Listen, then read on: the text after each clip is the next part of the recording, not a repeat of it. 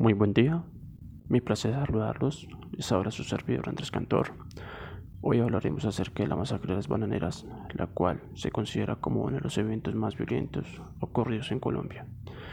Esto se produjo entre el 5 y 6 de diciembre de 1928, cuando la Fuerza Militar Colombiana abrió fuego contra los trabajadores que protestaban por sus condiciones laborales en las plantaciones de banano. Todo esto se da bajo la influencia de la empresa estadounidense United Fruit Company.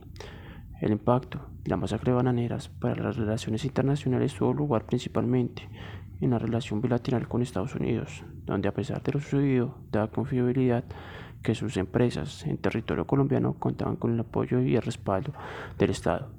Pero ante la violación de estos derechos humanos y las precarias condiciones laborales que se presentaban en la época, ante los países de Sur y Centroamérica demostraba que Colombia no tenía un sistema o una regulación que protegiera a un trabajador u obrero. Esto afecta la relación entre otros países, ya que muchos de ellos, para tener un, tipo de negociación o tratado, se debe asegurar que los derechos humanos de los conciudadanos están relativamente protegidos y